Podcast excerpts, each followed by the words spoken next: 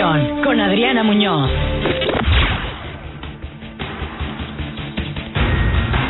Siete de la tarde con cuatro minutos. Bienvenidos a la segunda emisión de RN Noticias. Soy Adriana Muñoz y hoy es viernes 9 de octubre. Arriba el embajador de Estados Unidos, Christopher Landau, a Veracruz. Se reúne con el gobernador Huitlagua García Jiménez. Encuentran muerto al ex magistrado y exdiputado local del PAN, Mauricio Duc. Presuntamente fue suicidio. Se eliminaron los fideicomisos, pero el recurso se queda, será destinado directamente, argumenta Cefiplan. Descarta el posible fraude electoral para 2021. Ediles podrán contender por un cargo de elección popular, mas no reelegirse, dice el árbitro electoral. Exhorta al Veracruz a aplicarse la vacuna contra la influenza. Continuarán las lluvias este fin de semana, confirma el Servicio Meteorológico Nacional.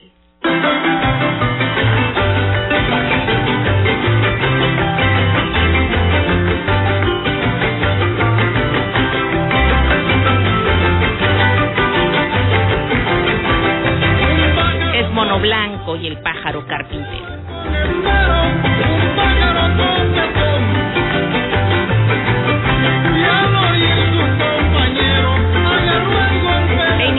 La información en esta segunda emisión informativa de RN Noticias. Muy buena tarde a todos ustedes quienes nos están sintonizando a través de la frecuencia modulada 96.5 más latina, son las 7.5. Iniciamos la emisión, así como el fin de semana, con toda la actitud.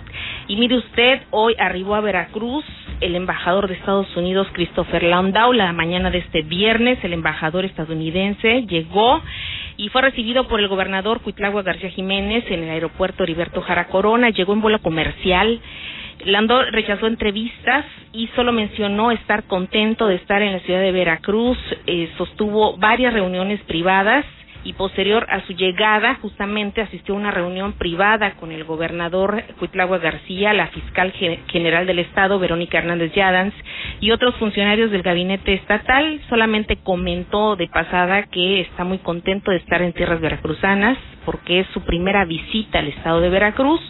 Tuvo una plática señaló con el gobernador Cuitlagua García Jiménez y por supuesto señaló que se reunirán con el subgabinete de seguridad, o más bien se reunieron con el subgabinete de seguridad. Se trataron muchos temas importantes en esta relación bilateral dijo a su llegada Christopher Landau que trataron temas de economía, comercio, seguridad e inversión. Esta visita es muy importante para Estados Unidos y estoy complacido de estar aquí, señaló el embajador.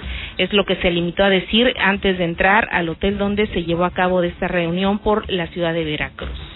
García Jiménez ya no abundó más, únicamente señaló que se platicó sobre el desarrollo turístico e iniciaron con la promoción de la cultura de todo el estado en la zona sur de Estados Unidos para atraer turistas en el momento que se requiera y cuando la pandemia lo permita. Tras su, encuentro con el embajador de Estados Unidos, García Jiménez mencionó que también dialogaron sobre la migración de mexicanos a Estados Unidos, particularmente veracruzanos, ya que recordemos, Veracruz es uno de los estados que aportan mayor mano de obra a la entidad americana, además de ser el paso natural tanto del trasiego, desgraciadamente, como el paso natural de ilegales centroamericanos hacia la Unión Americana en busca precisamente del sueño americano. Así están las cosas, el embajador tendrá actividades este fin de semana en esta zona conurbada Veracruz, Boca del Río, y bueno, él ya había manifestado en sus redes sociales, ya que es muy activo en redes sociales, que estaría eh, muy contento de estar en Veracruz y por supuesto conocer todas sus bellezas y riquezas como San Juan de Ulúa y otros puntos de la entidad, incluida la capital, Coatepec, y pueblos mágicos. Siete de la tarde con ocho minutos, continuamos con más información. Sigue la discusión por el tema de los fideicomisos, no se digiere, aún no se comprende bien cómo se va a manejar. Hay una propuesta por parte de la oposición. Luego de la aprobación en la Cámara de Diputados del dictamen que elimina 109 fideicomisos, senadores del PAN llamaron a que la discusión de esta minuta se dé en el Senado bajo el esquema de Parlamento abierto. La senadora panista Kenia López Rabadán adelantó que su grupo parlamentario votará en contra de la eliminación de estos fondos destinados a la investigación, la creación y a la protección de derechos fundamentales. No puede ser discutida y analizada en fast track. Proponemos que se escuche a todos los sectores involucrados y que en este caso, a diferencia de lo que sucedió en la Cámara de Diputados, los compromisos que se hagan se respeten y se cumplan. Lo anterior, ya que lo aprobado por la colegisladora, viola múltiples derechos humanos y va en contra del principio de progresividad. En la minuta que ahora va a discusión en el Senado, se reforman y adicionan 21 leyes que tienen un impacto presupuestal de 70 millones de pesos aproximadamente. Con la eliminación de estos 109 fideicomisos, advirtió que el gobierno privará a los mexicanos de acceder a mejores condiciones de educación y también se desmantelará la estructura de protección civil en casos de desastre. Para RN Noticias, Miguel Cabrera. Gracias, Miguel. Y por su parte, Jesús Zambrano Grijalva, dirigente nacional del PRD, dio a conocer que van a recurrir a instancias internacionales tras la aprobación de la desaparición de estos fideicomisos en la Cámara de Diputados. El PRDista precisó que existen acuerdos, compromisos y tratados internacionales con la Organización de las Naciones Unidas y organismos de investigación que aportan recursos a estos fondos. Zambrano también comentó que los supuestos actos de corrupción que argumenta el presidente Andrés Manuel López Obrador son mentiras, ya que los fideicomisos están sujetos a reglas de operación muy claras. Pero ¿cómo podría esto impactar en el estado de Veracruz? De acuerdo a la Secretaría de Finanzas y Planeación, de ninguna forma la, la desaparición de los fideicomisos no implicaría que la Federación deje de destinar recursos a campos como la investigación, desarrollo, la atención de desastres o a la cultura, entre otras áreas. Pues ahora se entregarán los recursos sin intermediarios por medio del presupuesto a las dependencias y organismos. Esto lo dijo hoy el titular de la Secretaría de Finanzas y Planeación, José Luis Lima Franco. Además, el funcionario estatal afirmó que el dinero de los 109 fideicomisos eliminados no se van a utilizar con fines electorales porque estarán debidamente etiquetados. En la entrevista, el secretario negó que el gobierno de la República pretenda retirar esos recursos y no invertirlos en temas prioritarios que representan una necesidad para México. A decir del funcionario estatal, en caso de que el Instituto Mexicano de Cine, por ejemplo, el INCINE, así como el Consejo Nacional de Ciencia y Tecnología, por citar dos ejemplos, eh, lo requieran, se continuará con la entrega de apoyos a través de recursos o becas, las cuales entrarán dentro del presupuesto de ambos organismos o de los organismos que se hayan quedado sin recursos. No se termina el apoyo, no se va el dinero, esos 68 mil millones de pesos, argumenta Morena, que fue la bancada que aprobó con mayoría la extinción de los 109 fideicomisos, esos recursos no se pierden ni se van hacia otro lado y tampoco se van a fondo perdido. Serán etiquetados debidamente a los rublos a los mismos rubros prácticamente, pero ahora de manera directa, no habrá intermediarios. Eso es lo que dice también la derecha, el gobierno. Siete de la tarde con doce minutos, vamos a un corte y regresamos.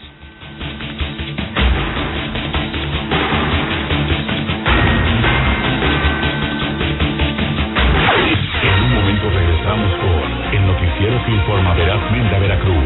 RN Noticias.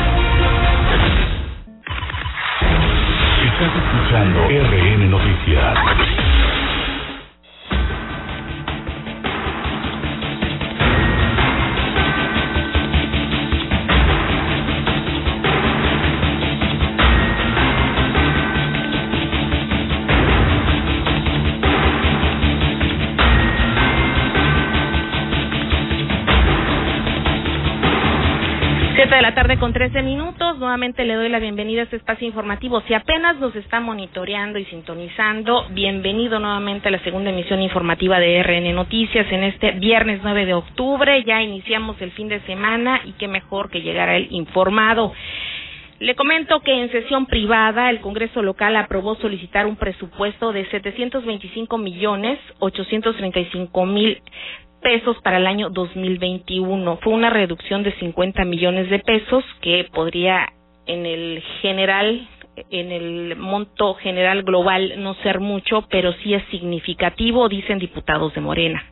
Nosotros venimos aquí a trabajar por el pueblo veracruzano y muestra de ellos es la disminución que nunca en la historia se había dado en ningún congreso. Quiero decirte que el año pasado mantuvimos el presupuesto sin aumentarle un solo peso y te repito, por primera vez en la historia, un congreso está disminuyendo 50 millones de pesos. Son necesarios para cubrir las necesidades hospitalarias de nuestro estado, para que los veracruzanos sean atendidos bien en los centros médicos, para que haya medicamentos suficientes, entonces nosotros estamos dispuestos a sacrificar esta parte del presupuesto, no queremos ya más gasto de lujos, no queremos autos, no queremos residencias para los diputados, queremos que sea todo en beneficio del pueblo veracruzano.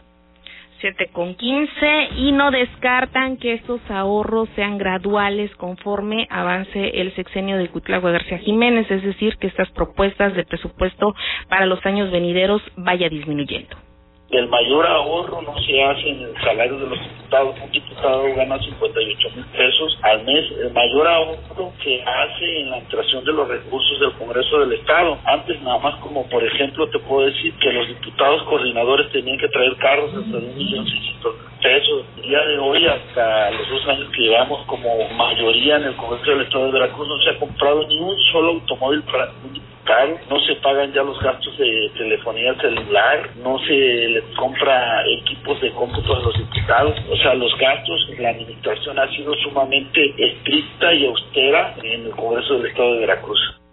Bien, esto es lo que se dio ayer en el Pleno de la Cámara Local de la eh, 65 legislatura del estado de Veracruz. Y mire usted, desgraciadamente hoy se dio a conocer que el exdiputado por el PAN y exintegrante del Consejo de la Judicatura del Poder Judicial de Veracruz, Mauricio Duc Núñez, se quitó la vida. Presuntamente fue un suicidio. Se dispararía un arma de fuego dentro de su domicilio en Córdoba.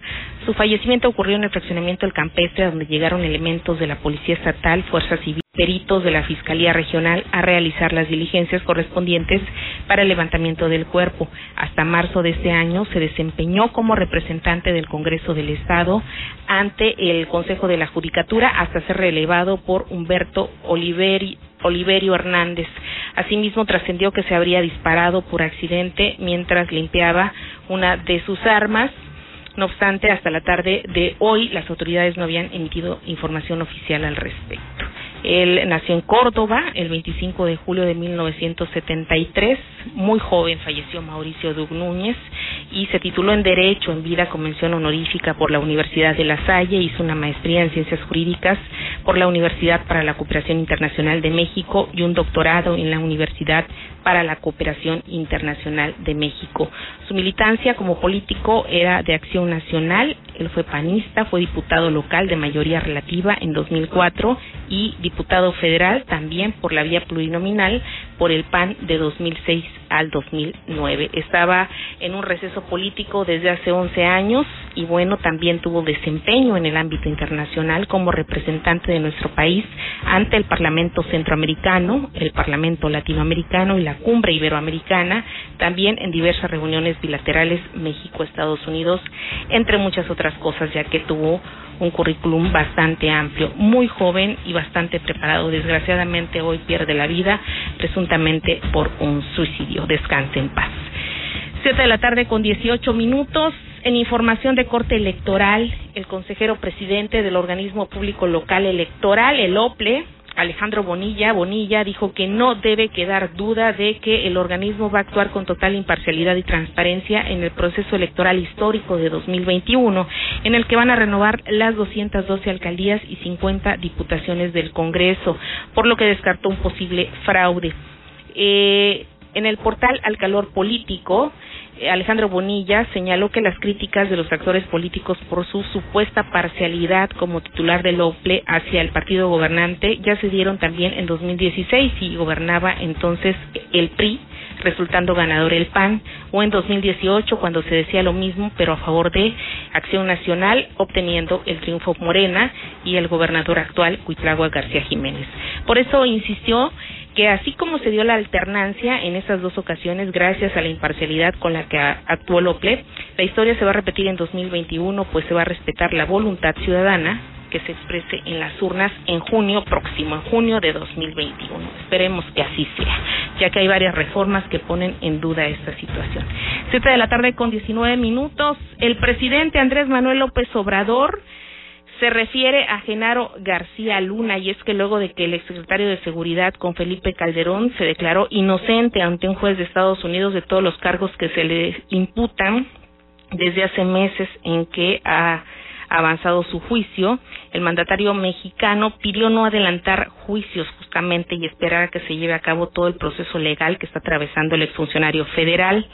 En su conferencia de prensa en Palacio Nacional, él también eh, titular del Ejecutivo confió en que la información aportada por la Fiscalía General de la República sirva para este caso. El presidente Andrés Manuel López Obrador rechazó que la consulta para juzgar a expresidentes vaya a costar 8 mil millones de pesos, pero pidió para que no cueste mucho la consulta, el Instituto Nacional Electoral podría convocar a voluntarios. En conferencia de prensa matutina, el titular del Ejecutivo Federal señaló que el organismo electoral tiene una estructura que podría usarse para realizar la consulta, como urnas y papelería que queden de la elección del próximo año. No cuesta 8 mil millones hacer la consulta. Yo le diría a los del INE, con todo respeto, que convoquen a voluntarios, que habría muchísimos, porque le importa mucho a la gente participar y es democracia participativa. Se pueden poner muchas mesas con la participación de la gente, no todo tiene que ser dinero, además el pueblo quiere ayudar, quiere participar y quiere ser tomado en cuenta, porque quiere que haya democracia en el país. Desde Palacio Nacional, el mandatario manifestó que independientemente de cómo aprobaron la pregunta de la consulta los ministros de la Suprema Corte de la Justicia de la Nación, el ejercicio ya es un juicio. Además señaló que en el caso de que se vote por el sí, los procesos en curso se van a desahogar y se determinará si los delitos ya prescribieron. Para RN Noticias, Gladys Castro. Gracias Gladys. Y bueno, pues ahí está el debate, ¿no? La gente sigue preguntando por qué consultar la ley. Sin embargo, bueno, esto avanzado ha sido validado por la Suprema Corte y ahora este proceso de consulta ciudadana o consulta popular, pues será un método bastante eh, usual, digámoslo así, a lo largo de la cuarta transformación. Siete de la tarde con 21 minutos y el Congreso local aprobó ayer que se van a incorporar próximamente la perspectiva de igualdad de género al Código Financiero. La diputada local de Morena, Mónica Robles Barajas, presentó una iniciativa con proyecto de decreto por el que se reforma y adicionan diversas disposiciones al Código Financiero para el Estado de Veracruz a efecto de incorporar como responsabilidad gubernamental el contenido relativo a la igualdad de género y la erradicación de la violencia contenido en la Ley Federal de Presupuesto y Responsabilidad Hacendaria. La iniciativa señala que en Veracruz existe la normatividad que respalda dicha pretensión legislativa prevista en la Ley para la Igualdad entre Mujeres y Hombres, la determina elaborar los presupuestos de egresos del Estado con enfoque de género, incorporando la asignación de recursos para el cumplimiento en el ámbito de su competencia de las políticas de igualdad. Asimismo, las obligaciones del Poder Legislativo garantiza la asignación de recursos suficientes y con perspectiva de género en el decreto de presupuesto de egresos del Estado. La legisladora explicó que el Plan Veracruzano de Desarrollo 2019-2024 contempla en el eje de derechos humanos las políticas y programas implementados por las secretarías de Gobierno, Educación, Seguridad Pública, Coordinación General de Comunicación Social, a través de sus respectivos programas sectoriales, sumándose las acciones realizadas por los Institutos Veracruzanos de Asuntos Indígenas, de las Mujeres y de la Juventud. Para RN Noticias, Gladys Castro. Y una muy buena noticia, el subsidio por el pago de agua para adultos mayores en Veracruz podría llegar a ser de 50% en respaldo a la economía de personas adultas mayores de 65 años, el diputado Ricardo Arturo Cerna Barajas presentó una iniciativa que prevé reformar el artículo 100 de la Ley de Aguas del Estado, por el cual se busca precisar que el subsidio por el servicio de agua potable para este sector de la población sea del 50%. El integrante del grupo legislativo del Partido de Acción Nacional manifiesta en su propuesta que la redacción actual del citado artículo dispone que serán los organismos operadores de agua quienes podrán otorgar estos subsidios a personas pensionadas, jubiladas, adultos mayores de 65 años y personas con discapacidad, sin referir el monto del porcentaje del citado subsidio. De aprobarse esta iniciativa, se establecería de forma clara y precisa que este sector de la población obtendría el 50% de descuento en el pago del servicio mensual de agua, garantizando el goce del mismo, sin mayor trámite que el de cumplir los requisitos que señala la ley. La iniciativa turnada para su estudio a las Comisiones Permanentes Unidas de Hacienda del Estado y de Agua Potable y Saneamiento refiere que México pasa por una situación económica complicada derivada de la pandemia por el COVID-19 que ha dejado sin empleo a miles de personas. Expone, de acuerdo con el análisis la política social en el contexto de la pandemia por el virus SARS-CoV-2 realizado por el Consejo Nacional de Evaluación de la Política de Desarrollo para el segundo trimestre de 2020, el porcentaje de la población con un salario inferior al costo de la canasta básica aumentará del 37.3 al 45.8%. Por último, el legislador Ricardo Serna solicitó el respaldo de sus homólogos para avalar esta modificación. Para RN Noticias, Alejandra Madrazo. 7 de la tarde con 25 minutos. Interesante propuesta. Esperemos que pase o por lo menos sea un buen porcentaje para las personas de la tercera edad. Durante el proceso electoral del próximo año, los actuales ediles de cuatro años sí podrán buscar un cargo de elección popular, deben renunciar o ausentarse del cargo para hacerlo. Entonces, de acuerdo al árbitro electoral, que es el OPLE, sí pueden buscar un cargo de elección popular, diferente al que ellos tentan sin que se considere una reelección, no se pueden reelegir, no podrán competir para el mismo cargo. Esta es la respuesta que está dando la Dirección Ejecutiva de Asuntos Jurídicos del Organismo Público Local Electoral, el OPLE, a un número considerable de consultas de diles respecto a que si pueden buscar otro cargo diferente para la próxima elección de ayuntamientos. De verdad, no leen la ley ni las nuevas reformas electorales en el código local. Realmente pues esto se dijo desde el momento en que fue votado en el Pleno hace unos meses, hace unas semanas, quienes están actualmente en el cargo no pueden reelegirse. La reelección es a partir del 2021. No entendemos por qué de verdad siendo funcionarios electos aparte todavía tienen que hacer esta consulta cuando solamente tienen que leer la ley y sus modificaciones. Durante la sesión virtual extraordinaria del Consejo General del DOPLE, Seferino Tejeda Uscanga, representante del PRI, aseveró que se trata de una respuesta confusa que puede dar pie a una ola de recursos de impugnación si se emplean actuales ediles, por lo que pidió que se solicite una interpretación auténtica al Congreso del Estado.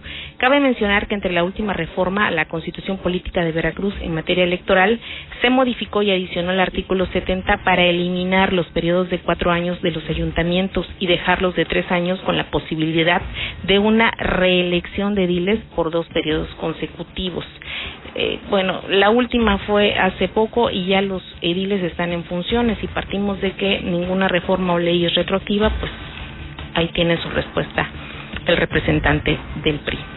Y bueno, el sexenio de Javier Duarte dejó millones, miles de millones de pesos en deuda, aunque en sí los últimos tres, desde Fidel Herrera a la fecha, los últimos tres eh, sexenios o administraciones han dejado prácticamente hundido al Estado en materia financiera. Las irregularidades en el gasto público perpetradas durante la administración de Javier Duarte de manera particular continúan generando pasivos impagables en el gobierno del Estado derivado de juicios contenciosos el Tribunal Estatal de Justicia Administrativa sentenció al gobierno estatal a través de la Secretaría de Infraestructura y Obras Públicas, la Dirección General de Construcción de Caminos y Carreteras y la CEFIPLAN al pago de dos millones cuatrocientos cincuenta y cuatro mil quinientos ochenta y ocho pesos.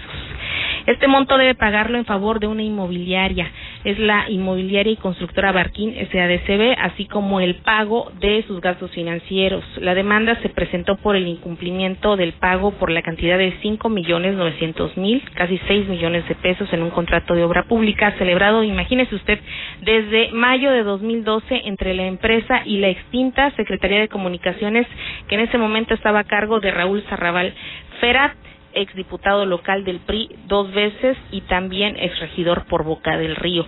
De acuerdo con los representantes de la constructora, ante la falta de pago tuvieron que recurrir a créditos para concluir la obra, de ahí que los gastos financieros se calcularan al ejecutar la sentencia. Así está la situación, entre otros muchos adeudos que tendrán que ir pagando y solventando a lo largo de esta administración. Así están las cosas. Y bueno, en más información se prevé un rebrote grave de coronavirus. La Organización Mundial de la Salud está aumentando, dice, el récord diario de casos mundiales. La Organización Mundial de la Salud informó de un aumento diario sin precedentes de los casos de coronavirus en el mundo, con un total de 338.779 nuevas infecciones en 24 horas, debido al aumento de los contagios en Europa, ya que este reportó 96.996 nuevos casos, el total más alto para la región jamás registrada por la OMS. Además, hubo 5.514 muertes más en el mundo, para un total de 1.05 millones hasta ahora. El récord anterior de la OMS de nuevos casos era de 334.340 el 2 de octubre. La agencia informó de un récord de 12.393 muertes el 17 de abril. Como región, Europa está notificando ahora más casos que India, Brasil o Estados Unidos. De acuerdo con un análisis, las infecciones por COVID-19 están aumentando en 54 países, que incluyen Argentina, Canadá y gran parte de Europa. Para RN Noticias, Gladys Castro. 7 de la tarde con 30 minutos. Antes de irnos, el ISTE en Veracruz exhorta a aplicarse la vacuna contra la influenza para proteger a la población derechohabiente durante la temporada invernal 2020-2021. Es por eso que la delegación del Instituto de Seguridad y Servicios Sociales de los Trabajadores del Estado comenzó la aplicación de la vacuna contra la influenza estacional que fue distribuida ya en 20 unidades médicas del ISTE de Veracruz que cuentan con red de frío para almacenarla. Al acudir a la instalación de un módulo módulo de vacunación semifijo, en la delegación estatal, el encargado Ricardo Olivares Hernández indicó que por instrucciones del director general del ISTE, Luis Antonio Ramírez Pineda, el instituto apuesta a la prevención y a las vacunas que ya están disponibles de manera gratuita para la población objetivo, tanto derechohabientes como público en general. Los módulos de vacunación en las 20 unidades médicas del Estado estarán brindando el servicio en horario de 9 de la mañana a 14 horas y por la tarde, en horario de 16 a 18 horas, mientras que en la delegación estatal la aplicación de las vacunas será de forma permanente durante el mes de octubre y el mes de noviembre. Así que ya sabe usted, si hay vacunas, el ICE tiene sus 20 módulos estatales y en horarios de oficina.